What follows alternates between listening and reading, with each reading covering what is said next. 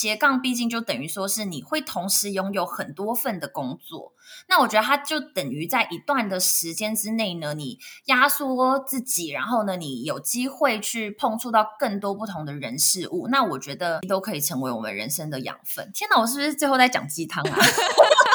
欢迎光临乔西咖啡沙龙，我是节目主持人 Chelsea，这里是一间声音咖啡厅，分享各行各业的职涯访谈，还有不同领域的斜杠故事，以及轻松闲聊的爆米花时间。今天的节目开始之前，先来阅读一位听众的留言，他是在发现茶的那一集留的，他说听了这一集，原来茶的学问跟海一样深，其实也没有错，因为我在就是这个跟 Hannah 访谈的过程中呢，我也是了。解到很多我平常不知道的一些学问，我觉得很有趣。那如果有听众朋友对于音频或者是对于节目有任何想法或建议的话呢，也欢迎你到 Apple Podcast 帮我打五颗星，并留下你的心得跟感想。另外呢，八月的读书会已经开始报名喽。无论你是有订阅咖啡沙龙的订阅专案的朋友，又或者是说你是单独报名读书会的朋友呢，都可以透过节目资讯栏里面的连接就可以报名喽。七月的读书会其实让我觉得蛮有趣的，透过大家的互动交流，然后还有透过一个月的实作时间呢，看到大家的成果，真的觉得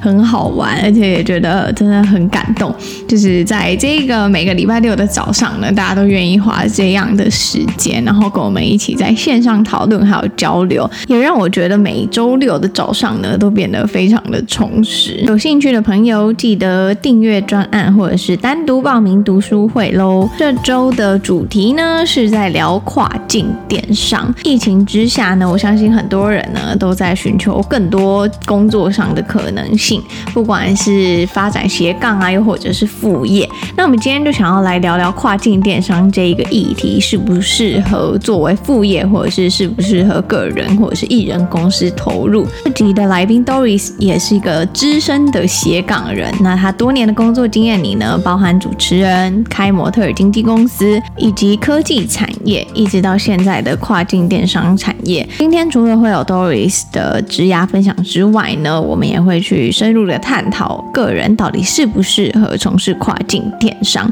如果你正对跨境电商或者是电商产业有兴趣的朋友呢，相信你会有许多收获。让我们一起来欢迎 Doris。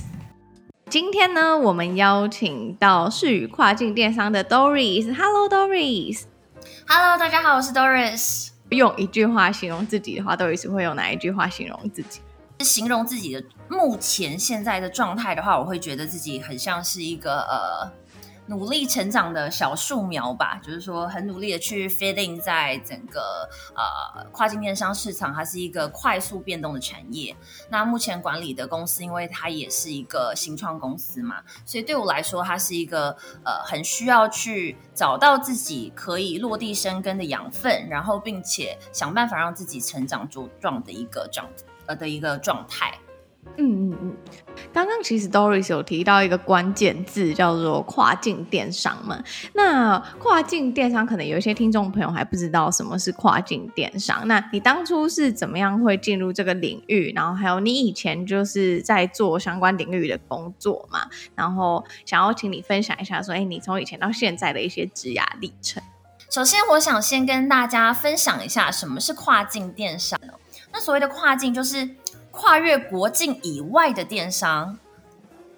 那它就能够称之为跨境电商。嗯嗯，那我们先回过头来讲，电子商务它本身就是说，呃，透过互联网的不管是工具技术去串接了资讯流、金流，也就是说，大家可以平常呢，可能拿出你的手机，你就可以在网络上完成所有的一个完整的一个商业的行为跟交易，那它就可以算是电子商务的范畴。但是一定要是跨越了自己。目前所在的一个国家市场之外，才能够算是跨境。所以一定程度上呢，跨境电商它的门槛又会比国内的数位电商来的相对的在复杂，或者是你的竞争对手会更加的国际化，又或是你会需要去呃增加自己相应的呃落地生根在地化，尤其是语言方面的一些能力哦。那刚才就是乔西有问到说，我是怎么样开始接触跨境电商？那我大概在一四一五年呢，做的是直播相关的一个产业哦。在那之前，其实我跟你一样，我也待过科技业。那我大概在一四一五年呢，做的是直播相关的产业。那当时我也是带一个新创的公司团队，那做的是做的是一些比较深入的内容直播。那可能有跟一些台湾比较知名的艺人啦，或者一些老师们有呃，当时有荣幸也合作了一些企划内容。那后来呢，我开始有机会去接触到跨境电商的智能工具这一块之后，我就认为它非常有可能会是台湾很重要的一个下一个风口或者是趋势。所以呢，当时呢，我就呃在认为台湾未来一定会有这样子的议题还有需求之下，所以呃就开始踏入这一行。那其实基本上呢，我我踏入这一行之前呢，我完全是一个电商小白，不要说跨境电商了，我是自己本身是不是数位行销出身的，然后我也并没有实际做过电商领域相关的一些内容，所以对我来说，其实也是一个蛮呃重大的挑战。那你那个时候决定踏入的时候，除了是觉得说，哎，未来很有前景外，还有什么样其他的考量吗？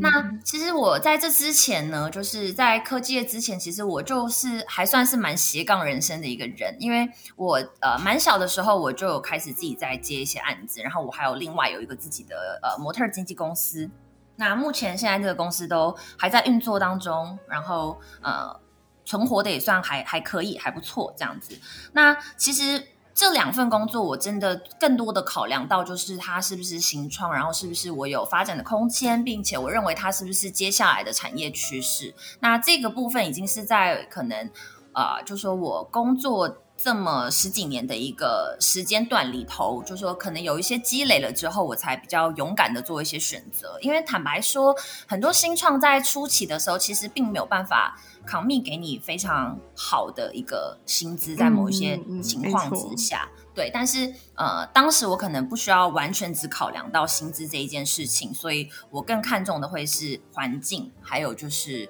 呃产业趋势这一块。嗯，你你有提到说你还有就是接案啊，当就是开模特经纪公司等等，因为这其实跟跨境电商算是还蛮不一样的领域。那你觉得以前的这些经验怎么样去帮助到你现在在做的事情？然后还有你刚刚提到说你其实是一个很早就开始写稿的人，甚有有可能是那个时候还没有这个词的时候，你就做很多不一样的事了。那对于你来说，你觉得斜杠比较重要的是什么？还有你怎么样去平衡你这样子的生活？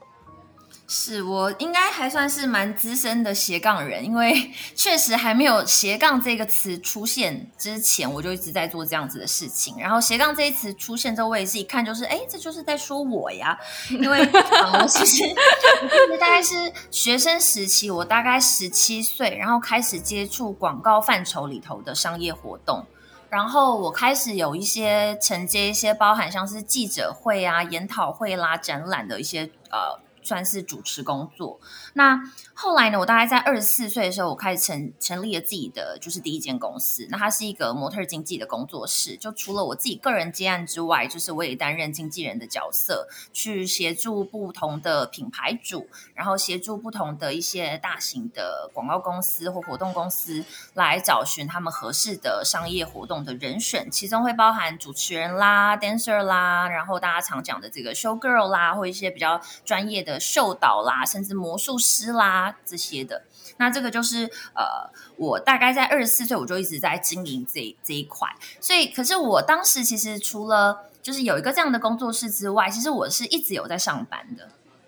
嗯，对，就是我就在科技业嘛，然后呃，我最早第一份工作其实我是在购物台当主持人，然后后来呢，我就在科技业，然后后来呢，又开始就是带了两个新创的公司团队这样子。那这目前手边的世宇还有智宇这两间公司做的都是跨境电商，做的是欧美日的市场。那目前算是营运的还不错。比如说像我自己好了，就是我中我工作跟工作中间，如果假设呃会有一个空白期，我是完全不会有任何一丁点的担心的，因为我会很清楚的知道说我的模特经纪工作室的积累，或我在主持活动圈这一块的一些个积累，一定可以保障我是。不可能是完全没有收入的，或者是我会有更大的一个选择空间，还有弹性，可以去啊、呃、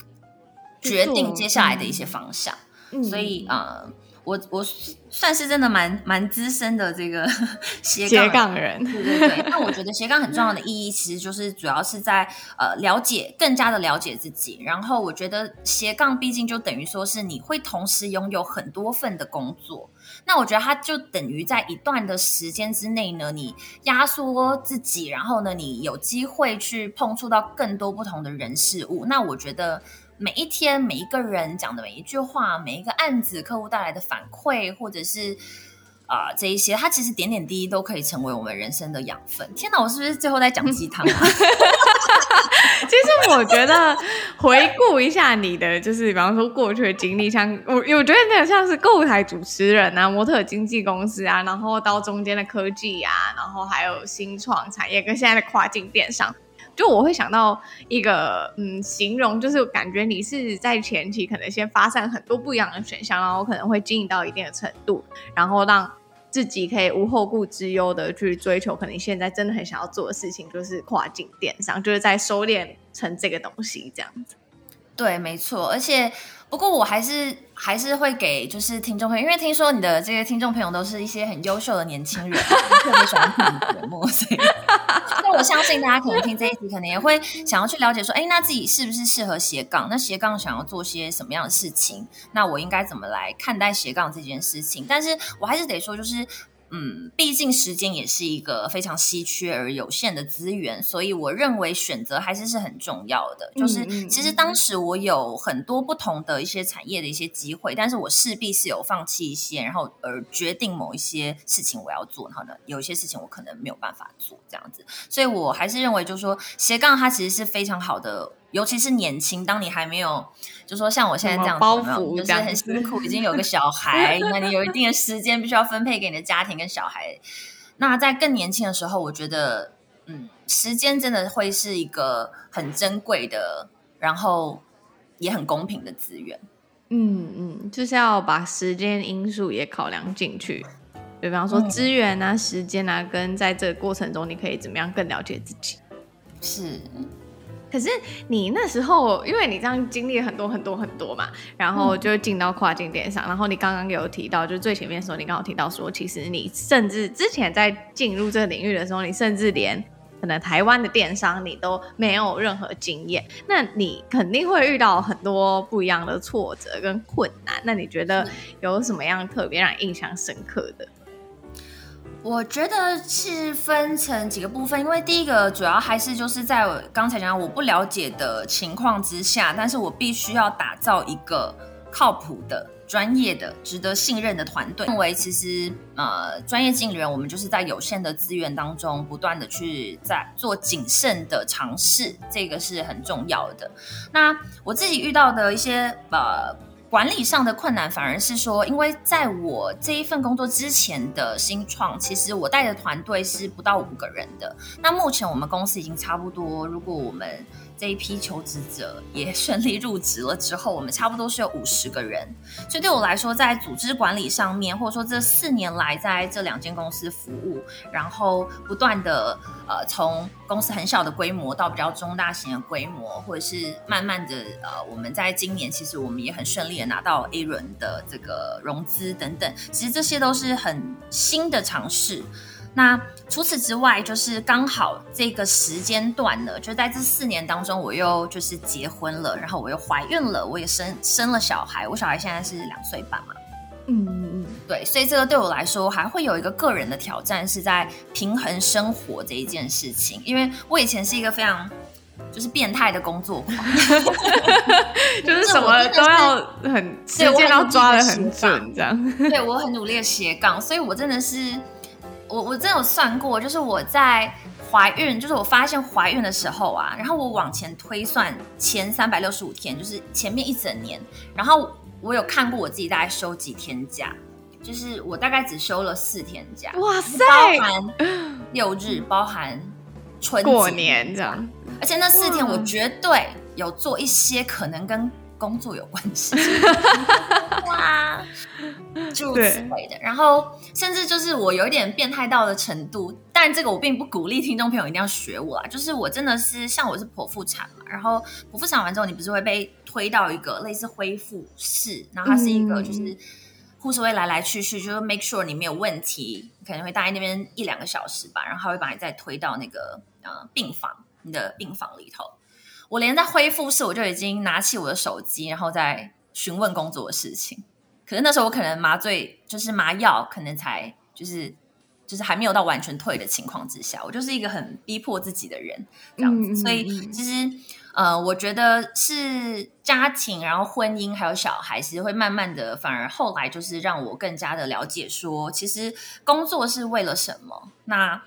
呃这些。平衡生活，还有平衡工作，那甚至是你在不同的面向，可能我们的人生历程学习不是只有在工作的时候，也不是只有在我跟同事们开会的时候，或我下决策的时候，而是可能比如说我在教育养育小孩的过程当中，他也会带给我一些反思。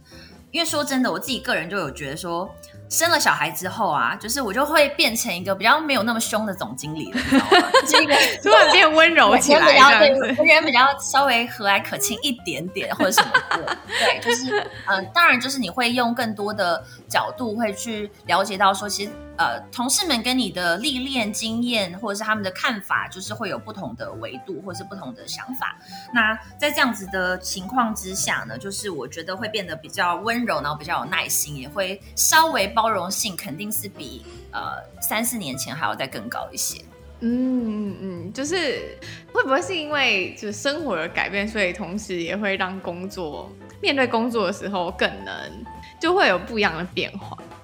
是，我觉得是因为我觉得一个人的变化绝对不会是只有，比如说一堂课，或者是呃收听一个节目，或者是我们看了一本书，它会是一天二十四小时每一个细节，然后你可能甚至是你遇到了这个事情，你是不是有意识的去思考，然后下一次你决定你自己要选择要怎么做等等，我觉得其实它会是一个非常非常丰富，然后很多元的。层次的一个变化，然后我们刚刚有提到说，就是你现在已经在这产业四年了嘛？那因为现在其实有，尤其是疫情的关系，那很多人其实都在家工作。那在家工作的人可能会想要寻求更多不一样的可能性，有可能就是就此就爱上这样的工作模式。那你觉得新手的话是有嗯？办法进入跨境电商的吗？因为我们刚刚有提到说，这可能是一个门槛相对高的领域嘛。那你是怎么样看这件事情？呃，我们这个问题问的会是新手个人嘛，不会是新手企业等级的资源新手个人就是可能一个人，他就是一人公司好了，那他怎么样？资源很少，可以是否可以投入？好，我觉得这个问题，呃，我们还是要具体。落地看这个个人他有的资源哦，比如说我讲一个比较极端一点，假设呢，呃，你生来就自带一些光环，那手边比如说，呃，你一声令下，你虽然是个个人，但你一声令下，立刻你可以拿到很多呃独家的品牌授权，嗯、甚至你在海外随便扣两个电话，你就有很多人可以协助你搞定仓库客服或其他事情。那我觉得这个还是要具体落地在这个个人他本身具备的能量还有资源是落在哪边。但如果假设只是单纯说，因为大部分的人就说新手或斜杠人呢，大部分大家就是有一颗热忱的心，然后可能为此呢，就是付出刚才前面讲到的最公平的资源就是时间。对，那在这样子的情况之下呢，呃，我不建议个人要这么做。嗯，不建议。嗯，我不建议。完全不建议。我是呃，我知道这样子讲，说不定真的是这样很诚实，我觉得 说不定真的蛮挡人财路。因为我其实有看到外面就是 有不少的这个课程，就是他可能会包装说，你上完这个课，然后你去淘宝就是买一些货，你在亚马逊上你就可以赚很多钱。嗯，对，有一些这样的课程。但是我说真的，这些课程呢，如果你有听乔西的节目的话。真的是要拜托大家听到这点，这真的是有一些程度，它真的是割韭菜的课程。嗯嗯嗯。那为什么我会这么说呢？就是呃，刚才前面有提到，跨境电商基本上呢，你的竞争对手会是所有的国际级的企业，所以你认为你在一样的条件之下，你有什么优势？因为任何的呃任何事情你要有结果的话，你一定是要表现的比别人好嘛。你才可能会有一个比较好的 output。但是在这样的情况之下，如果假设是个人想要单纯的手边没有多少的资金，就想要来做跨境电商的这个呃。产业的话，我会觉得其实是相对比较辛苦的。但是呢，如果你是新手，然后你真的觉得这一块是你很有兴趣的，我会比较建议的方式是这样：第一种是你可以找到正规的公司，比如像我们公司有没有事与智语这种，跟亚马逊平台开店，跟日本乐天，然后跟 eBay 都是有官方合作，或者你在很多场合都会看得到我们的这样的一个公司。那你直接不用说其他学习，就你至少你先。在这个产业工作，然后你学习到更多，累积到更多相关的资源，我觉得以后要做这一块才是更有可能的。因为我想跨境电商，大家一定会觉得它的好处就是斜杠人最喜欢，就是我确实是不需要待在办公室，我就可以办公。就以现在疫情为例好了，我们公司是就是很早一开始，大概五月中我们就开始 work from home，一直到现在。对，然后完全没有影响到任何的营运，或者也没有影响到任何我们应该要操作的能量，这些是不太会去影响到。这个是大家会期待要做到的部分。但是如果以新手来讲的话，个人斜杠，坦白说我没有那么的建议。嗯嗯，对，嗯、呃，应该是说原因有很多嘛，比方说竞争啊，或者是说资源啊。但是像你刚刚有提到说，除非是你自己已经有很多资源，或者是说你已经确保说你在海外有很多呃人可以帮你的话，我觉得或许就可以考虑进入。但是如果是完全没有经验的小白的话，要从事跨境电商，可能相对会比较难。是，我认为它是相对比较难的，而且刚才我讲到的可能还算是稍微可能有一点影响力的个人，但是你要知道，你所竞争的对手几乎都是国际级的卖家，然后他们可能会有自己的律师团队，然后他们有办法做到品牌注册，然后呢，包含就是可能不管是呃，假设我今天要做跨境电商，我发展了北美之后，我要再继续发展欧洲好了，那欧洲可能呃有的地方脱不脱欧的会有 VAT 的问题的，然后这个或者是你要申请 KYC，它有很多很多专业在里头。嗯、那这些专业都需要人跟时间去厘清，然后也会需要有一定的资本去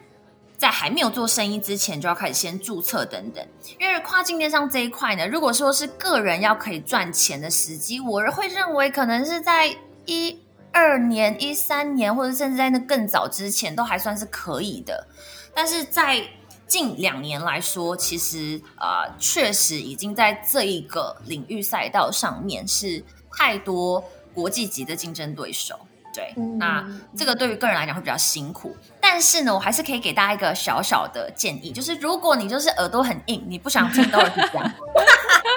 那你要怎么做？OK，就是给大家一个。呃，我认为还有一点点机会的方向，但这个方向呢，是我认为你可能不可以靠着这个东西，你要幻想你要月月收就是几百万，就是扣掉你的成本之后，我觉得不要去把它设定太高的目标，但是要稍微赚到一些钱，或者是稍微赚到一些不比上班族还要差的钱，倒是有机会跟可能的。那这个部分的做法的话，我会建议大家一定要找到非常细分的领域里头。然后找到你的细分的市场，嗯，接下来呢，你要确保这个产品呢，它本身就不是一个大企业看得上的产品，所以你会有很少但是稳定的量，但是你的竞争对手不会马上进来或这么多，所以你的变化速度不需要这么快，或者是你的资源不需要投入的这么多。那在少数经营你的少数产品的部分呢，其实我觉得。未必是没有机会的，对，因为世界上没有不可能的事情嘛，嗯、对啊，就是你必须对于你自己的利基市场很了解，然后还有你可能选这个利基市场的产品眼光又特别准，这样可能就会有一些机会。利基市场我会建议选的越小、越细、越专精，对个人来讲才有一点点就是突破的可能。那在这里有一个。嗯，比举例嘛，比方说，好，假设以户外活动这个市场好了，那它的细分可能是好攀岩，那再细分是什么？攀岩的用具是类似像这样子的。对，没错。那可能你要找到一个攀岩的用具，因为不好意思，因为我不攀岩，那我只是举例。你会找一个攀岩的用具，然后它是一个什么样的材质跟什么样的专利，然后这个东西呢，因为呃一年其实有这个市场，但是会买的人可能大概就是那一些，所以呢，你找到了这样的厂商，然后开发出相应的。比较特殊的产品哦，这边我指的细分领域、细分市场，都还是要有 unique 的产品哦，不是那种就是你跟大众的中国工厂或者是一些其他你有就是线索的一些地方，比如说你去一六八八，你去淘宝去淘一些东西来买，这个东西是完全不可能 work 的。嗯，对，那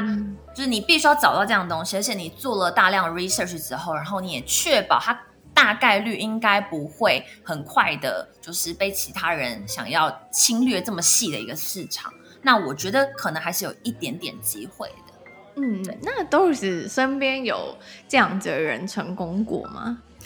哦，我身边有很多超级大卖家，甚至我其实，在刚刚 recruit 我们的团队前面的时候，呃，我们就有算是台湾。我很厉害，就这个这个这个老同事很厉害哦。他是台湾呢，就是可以算是，说不定是全台湾第一个上架商品到 eBay 上面的人哦，第一个零四还是零几？哇塞，他就已经是十几年前这样子。就是他故事是这样子，他在台湾的汽配展，就他去参加的时候，他就得到了一个。可能汽车的，I don't know，是一个比如车头灯旁边的一个边条还是什么的，因为我其实我也不太懂车，不好意思。他他就得到这个东西，可是他完全用不到，所以他就，然后他本身呢，就是也是在国外念书回来，然后就是他英文是 OK 的，对，所以跨境他当然 require 你的外语能力，这是基础的哦，就大家应该可以想象得到。那他就把他的这个赠品就放到 eBay 卖，结果呢？不到几个小时就卖掉了，哦，几个小时，对，然后他就发现哇，这是一个市场，OK，所以后来呢，他就是这一块他在 eBay 上赚了不少钱，但这个也是我讲的，就是说个人能不能在跨境电商上赚钱可以，但是你在讲的可能是就是古老的故事，就零四年这样子，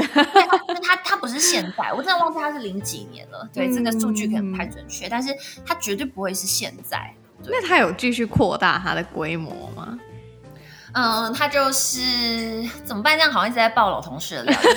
他 那几年赚的就是貌似是挺不错的，然后在汽配领域呢，他还不算是做到呃中大型的企业等级，他就是大概就是一人公司这样子。哦、但是就是他现在已经算是这个包租公，他在那个拉斯维加斯有房。嗯，所以这个料真的爆蛮多。但是。我觉得蛮有趣的是，要把这集节目放给他听。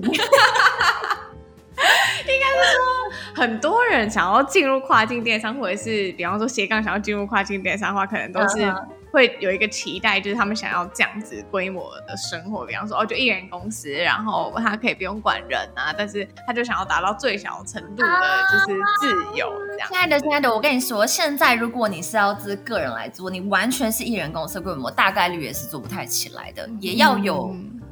个人，然后稍微可能有需要一些小助手这样子的一个概念，或者是至少你可能某一些事情你必须要分包出去，嗯嗯嗯，还是要外包，有一点点，还是会有一些这样子的需求在，我认为。嗯，对。那你们在接触这么多市场啊，然后你有没有遇过一些就是不同市场有趣的这种？消费行为的一些故事，比方说，呃，因为你们必须每天都处于很多跟不同国家买家的那种，就是算客服吧。那有没有什么让你特别印象深刻的？呃，这个其实是非常不一样。先工商一下，开发智宇跟世宇这两间公司其实做的是欧美日的跨境电商。那平台我们服务的平台，我们主要做的是代营运嘛。服务的平台就有 eBay，有亚马逊，有乐天。那乐天它是日本就是非常大的一个 EC marketplace 嘛。那亚马逊的话，这个就是全世界已经是国际级的电商平台了。那我们有在做的是欧美日的市场，所以其实我们就可以很好的去比较说，其实 欧洲人是怎么样的，美国人怎么样的，然后日本人是怎么样的，其实还蛮有趣的。比如说，呃，我先讲大家都会关注这个北美市场好了，北美市场的电商平台里头啊，就是呃，它会有一些特殊的地方，是说北美的买家他们送礼的习惯是。全部几乎都是聚集在 Q4 的销售旺季，所以比如说 Thanksgiving 啊，然后这个 Christmas 啦等等，不管是玩具、礼品等等的品项销售是会大幅提升的，他们是本身的。这个在购物季节，它是一个很强的，就是会有送礼的这样子的一个互相交换或送礼这样子文化的一个族群。因为像大家都知道，可能我们在台湾或在中国，我们大家包红包嘛，对不对？可是美国人觉得，哎，什么你怎么给我钱？好奇怪。所以确实他们会有这样子的一个送礼的一个习性跟需求。那刚才你有提到一些比较有趣的，比如说在客服的过程当中，会不会去发现到更多不同国家的文化跟习性？其实是会的。比如说，嗯，以欧洲来说好了，欧洲就有这么多地方了，对吧？比如说，我举德国来讲好了，德国买家的习性是他们很注重这些产品品质跟口碑，还有产品的使用寿命哦。那基本上呢，这个产品的使用寿命跟体质，它就是决定这个品牌是不是可以持续生存的重点。那他们本身的民族性是比较低调的。相对来说，社群媒体的影响力也会比较弱，所以呢，德国人你会发现说，哎，你卖了之后呢，好像，嗯，你的产品好不好，其实好像都没有造成太多的客客服上面的负评的影响，因为它本身就是好的，它也不会留好评价给你，嗯、坏的它也不怎么会留坏评价给你。哦，但是呢。他们对于品牌的忠诚度是蛮高的，所以就说，虽然他不留评价给你，可是你会发现说，哎，如果你东西好的话，他就是一直会回头跟你买，回头跟你买，回头跟你买。就是他不太会就是留太多言，可是他就是一个回头客这样子。是，但是前提当然是你本身的这个 quality 要好嘛。嗯、那比如说像是这个意大利好了，意大利的话，他们买家的留评率就是很高。然后他们是超 real 的人，你知道吗？超 real，real 到不行。就是他们会把整个消费者体验就是超完整的呈现。嗯嗯。所以呢，就是不，就是你的产品如果真的是不 OK 或粗包或是不不行的话呢，那个对你来说绝对是很严苛的一个挑战。对，就是所以其实我们可能也不能去把。欧洲就当成都是一样的，就是不同国家站点。其实我们自己团队回过头来看的时候，会觉得，哎，其实蛮有趣的。那另外有提到像是日本市场，嗯嗯，日本市场的话，大家知道日本人就怎么样，就是民族性是压抑一些，对，所以留负评的比较有礼貌，很有礼貌，就不留富平给你的也很少，这退货率也很低，就是相、哦、相较。啊，所整个什么北美或欧洲任何一个站点，他们的退货率就真的低，然后他们尽可能的就是很礼貌，所以他也不会，就并不是说没有负评，这是不可能的，OK。但是呢，它的的这个比率是很低的。那比较值得去提的就是，如果假设要做日本的跨境电商市场的话，要超级注重的一件事情就是美感。本身日本人他们可能在。文化，然后在每天耳濡目染之下，他们是很注重美感的。所以不管是在产品包装上，在你的刊登文案、才刊登图片、影片呈现上，或甚至是你呃寄送你的货物给他的时候，你可能附赠一个很贴心的小卡等等。它其实对于日本买家来讲，其实是蛮重要，就是一个重视包装的、有礼貌的。有礼貌的，就是对民族。嗯，哎，我觉得讲的很很有趣，是日本真的给大家的感觉就是他们很重视视觉跟所谓的美感，确实也是。嗯嗯。然后德国给的这个国家给人家感觉就是他们比较嗯呃实际嘛，然后会比较呃实事求是的感觉。是没错，其实我觉得这个习性当然它一定会反映在人的行为嘛。那呃，留不留负评，这个就是人的行为，所以确实我们会看到一些非常有趣的一些，从大数据里面发现这件事。对，没错。嗯嗯。那呃，刚开始经营跨境电商，我们现在来到就是，比方说以台湾的品牌好了，他可能在台湾已经卖的还不错，然后他们想要去做海外市场的话，要怎么样去选择他们进入的市场啊？然后还有他们要用哪一个商品当做他们的主力商品？这个的话，你们有没有一些故事？这个呢，我觉得这个是非常专业的一题。那基本上我很怕这个节目时间不够，所以又再工商一下，一直工商五次。就是嗯，因为刚才有讲到，就是我们的建议其实还是要走的是细分领域，还有细分市场。那其实呢，甚至不只是 for 个人，我针对台湾很多中小企业，那我在外面不管是讲课或采访等等，我其实都讲的是一样的，就是嗯。可能还是要具体落地的看，你是比如说你想要在我乱讲，你想在日本卖洗发精，好，你的洗发精是什么味道的，什么梦素的，还有什么专利，或者你的品牌目前的资源或品牌目前的声量等等，那具体落地到你打算去打这个市场，它这个产品合适。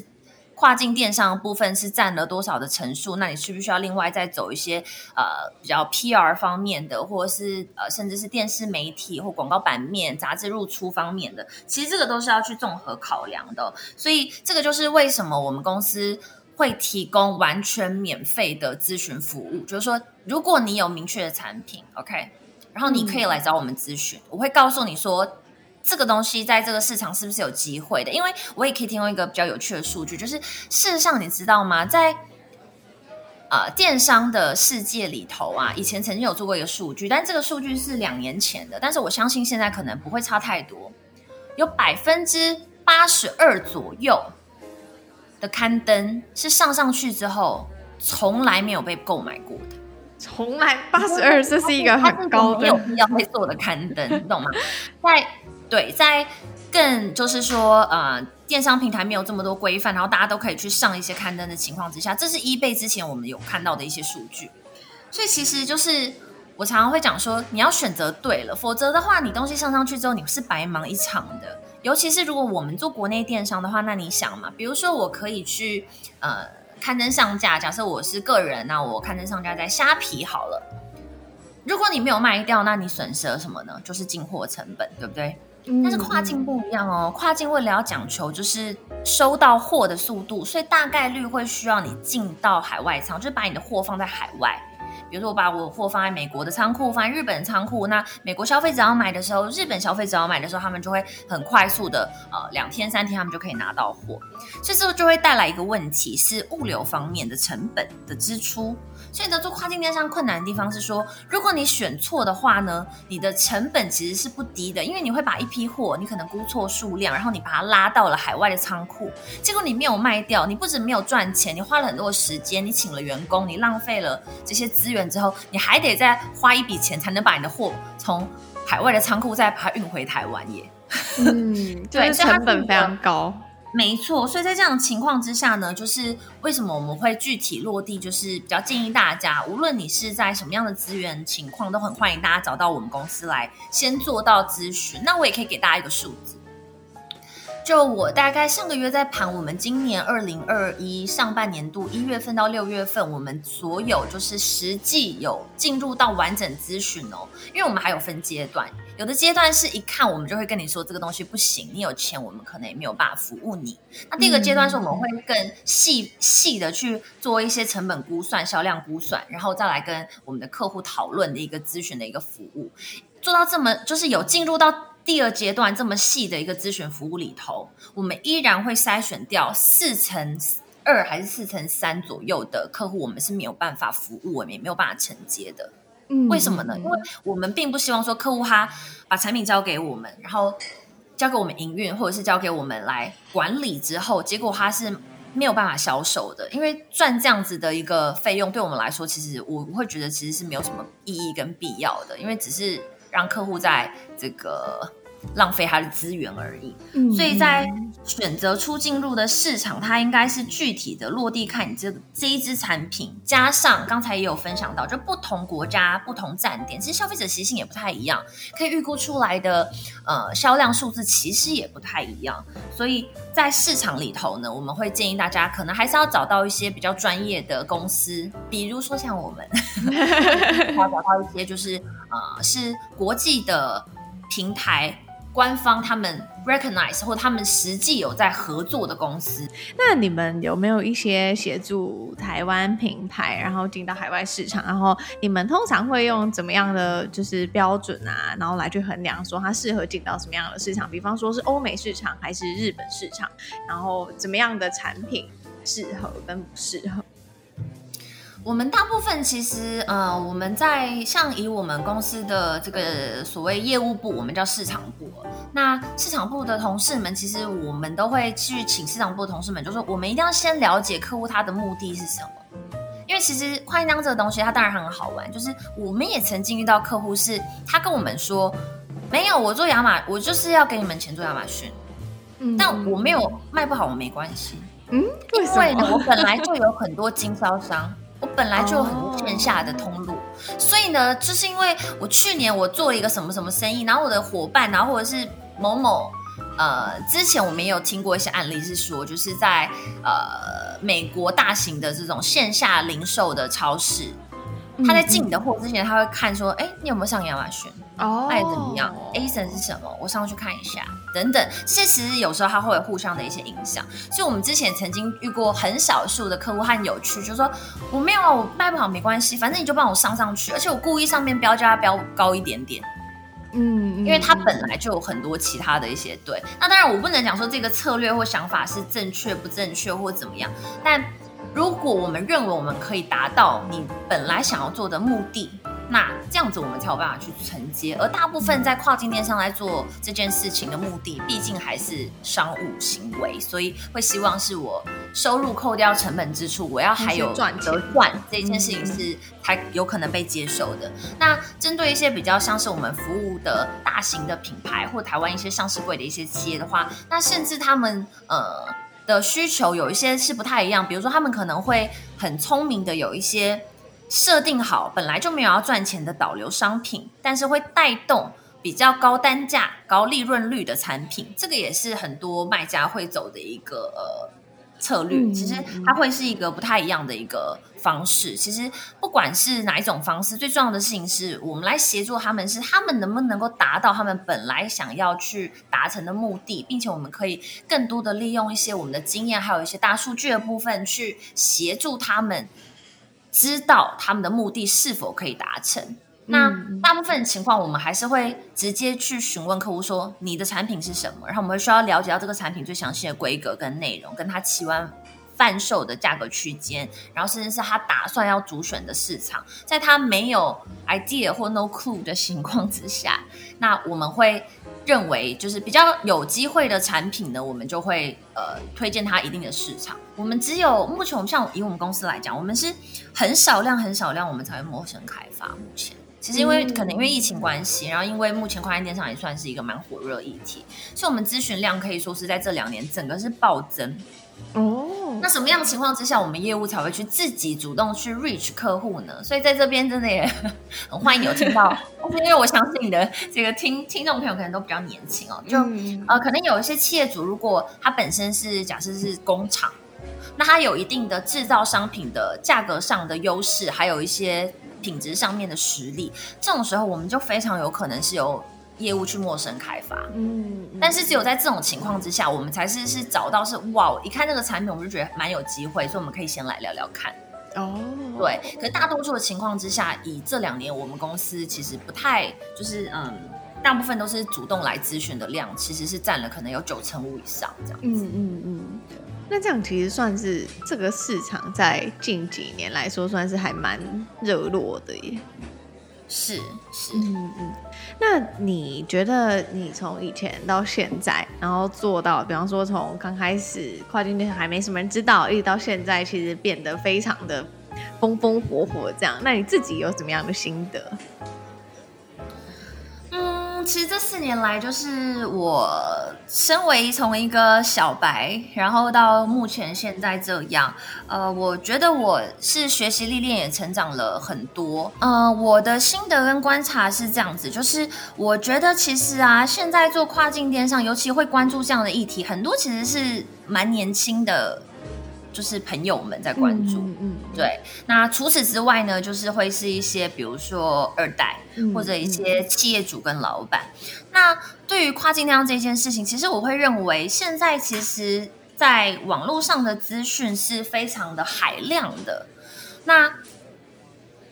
我会看到有一些，就是甚至是付费的线上课程，它的资讯是不尽然是正确的。嗯，那这件事情是我觉得，其实，在任何的产业领域，它倒不是说跨境电商，是任何的产业，它在一个初期蓬勃发展的时候，它一定就是会有各式各样的情况发生。所以呢，呃，以我们来说的话，就是以今年我们来说，我们是很希望可以传达一些正确的，无论是对企业，然后是大型企业、中小型，还是对个人，都是正确而有用的。资讯，所以呢，这也是为什么我们在今年我们有开立了一个自己的 podcast 节目哦，叫做跨境跨境电商。那里头讲的就会是我们实际有在服务的一些市场，还有一些实际的一些经验值。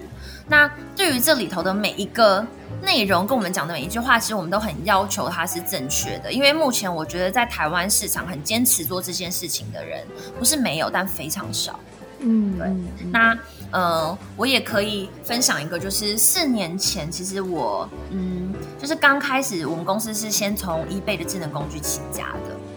那当时就是我去了解了，就是跨境电商它的这个成本脉络之后，我就发现说有一个东西叫做是金流。金流是一定大家没有办法去避免的费用嘛，就好像是，比方说这个，假设你要做国内电商，你就是会找绿界或蓝星嘛，对不对？对，对，对，对那你就是会有，就是他们会 charge 你一个费用，因为他提供了你这个金流的工具服务。那在 eBay 呢，呃，大家可能之前就知道，就是 eBay 跟 PayPal 就是之前是一家嘛，对吧？那那这个 PayPal 的部分啊，在四年前我真的是很 shock 哎、就是。所有台湾的卖家哦，只要你是用台湾的账户，那你就是比香港的卖家，然后你比美国的卖家都高了至少零点五到一个点。那这很多很多哎、欸。嗯、那原因是什么？就是说，当台湾的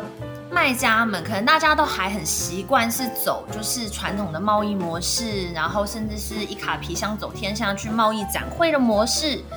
或者在吃一些以前既有的一些嗯资源跟客户的时候，那当他们试着要突破的时候，却因为台湾的卖家真的那个量体可能太少了，所以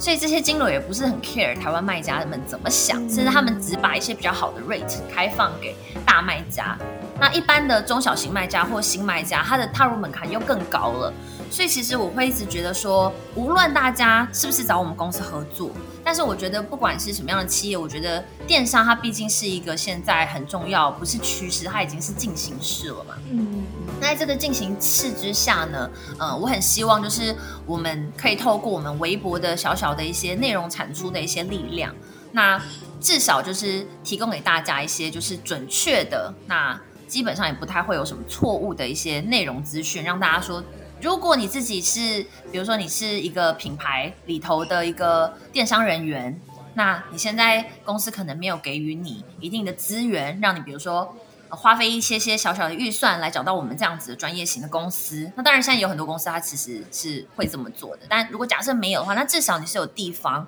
可以找到一些正确的资讯的。那除此之外呢，我们也会很推荐。本身是，比如说像是乐天会有乐天大学，然后亚马逊也会有亚马逊大学，他们也会有一些线上的一些课程，甚至这些课程有一些是未必是收费的，都是开放给卖家们来观看的。这个是我很想要，呃，在这四年来，因为我也有看到一些情况，所以我很希望可以在呃一些节目里面都可以有机会去呼吁，不管是品牌主、企业主或者是个人，我觉得这个是蛮重要的，因为在海量资讯的时代去。过滤这些资讯是否是正确，可能就要花上非常多的时间，并且电商又会不断的变动。比如说，没有一年，eBay 跟亚马逊的后台会是长得一模一样的，它一定会有新的，一定会改变新的 marketing 的 tool，它一定会有新的演算法的改变，那它会有新的 policy 等等，它的变化已经足够快了。那在这么快的情况之下，你还要再去过滤那些错误的资讯，那真的是太辛苦了，真的。嗯所以其实应该是说，你们会一直不停的用各种方式，比方说 podcast 啊，或者是文字啊等等这样的方式来去跟让大家更认识跨境电商。某部分是不是也源自于你可能发现了很多这些资讯，像是你刚刚提到那些金流啊等等的，然后你希望可以传达一些比较正确的东西给大家。是，然后我也希望大家都尽可能的，就是来在审慎的评估下之下，然后来做一些。跨境电商方面的一个尝试，嗯、那当然啦，就是再怎么样，就是任何的品牌，这个 做内容产出多少也还是为了自己的这个品牌形象嘛，嗯、就是对于这个公司自己本身的宣传也好，等等也好，我们当然也还是很希望，就是这些事情我们扎扎实实的做，那也可以更多的呃，除了是也稍微的帮助到别人，那也更多的就是呃，有机会让大家更多的看到我们这样。嗯，那因为通常我都会请。来宾分享就是影响他的一句话跟一本书。那我也想要问问看 Doris，因为 Doris 你的职涯历程还有你的人生，其实我觉得蛮丰富的，就是你做过很多事，然后尝试过很多事情，而且我觉得你感觉算是一个很乐于去接受不一样的挑战的人。然后所以我就还蛮好奇这两个部分的。好，那。这一段我还是分享给你的听众朋友好了，因为我觉得好像会听你的这个节目的很多年轻朋友，很多都真的是热爱学习的优秀青年嘛，然后可能也会对斜杠这个话题是特别有兴趣的。嗯、那我自己本人的人生信念其实是还蛮多的，然后书这件事情呢，我也觉得很困难，只推荐一本。你知道吗？就有时候可能你那一年看过的很多书，它在不同的知识点，或甚至它不是一本书，它只是一个节目。或它只是一段话，只是我看 Netflix 或者什么，只看一个电视剧，嗯 《知否知否》还是什么之类的。你看什么，其实你都可以有一些呃你自己内在的一些想法，或者是一些转化。所以，嗯、呃。这边我想要分享给乔西的听众朋友，就是其实前面有提到，就是世界上很公平的资源其实就是时间。那如果假设可能有一些人跟我的成长背景或历程比较一样，就说你可能出生在不是说太差，但是就是非常普通，普通到可能没有。等于是没有任何资源的情况之下，其实我们最公平的状态真的是只有时间。那无论大家想要怎么斜杠，或者是不斜杠，但是你花很多的时间额外去进行一些学习，或者是甚至只是参加一个读读书会、讨论会等等，我觉得都是很好的，因为人生不会有白走的路，那也不需要去跟别人比较，每个人都会拥有一样多的时间。那你愿意多花费自己的时间资源呢，去尝试不同的道路，最最后，就算他失败了，但是你会更了解自己说，哦，原来我不适合，或就算他可能效果不如预期，其实你还是可以回过头来变成你人生当中的一个养分。嗯，没错没错。那书的话，因为太多了，对不对？那还是你近期在看的。比如说像《快思慢想》是我觉得还蛮值得往下读的书，然后之前有一本就是算是已经很老的书了，就是华顿商学院的就是谈判课，这个我觉得也蛮值得二刷三刷的。就是我也看一些很奇怪的书，比如说。嗯，心理学的，真心灵类的，的，对，或者是比如说他讲一些，对，就是我看的一些，我看的书其实蛮杂的，但是有一些书我觉得它是大家一起推荐的，其实坦白说，我觉得读起来不会有错。然后，诚如我前面讲的，就是这些时间所花费下去，最后都会变成你的养分。嗯、那无论这本书你觉得如何，我觉得多买书都是很投，很值得投。投资的啦，因为一本书就是这么两百块、三百块、五百块的，对对对，然后你可以获得一个很重要的一个核心的知识点，或者是一个甚至是一个很核心的人生的一个价值观或信念。我觉得它是绝对绝对是远远超过这个区区的几百元，对呀、啊，嗯，真的。那今天呢，很谢谢 Doris 的分享。谢谢。听完这集之后呢，相信大家对跨境电商都有进一步的了解跟认识。那我觉得就像 Doris 所说的，如果你今天呢决定要踏入跨境电商这个领域的时候呢，可以先评估你的资金、资源还有人脉，那再进一步做考量。那如果有听众朋友对跨境电商这议题非常感兴趣，想要了解更深入的知识跟更深入的实作法则的话呢，那也可以找到他们的 s 频道，叫做。跨境跨境电商，相信呢会有许多干货资源。那我们下周见啦，拜拜。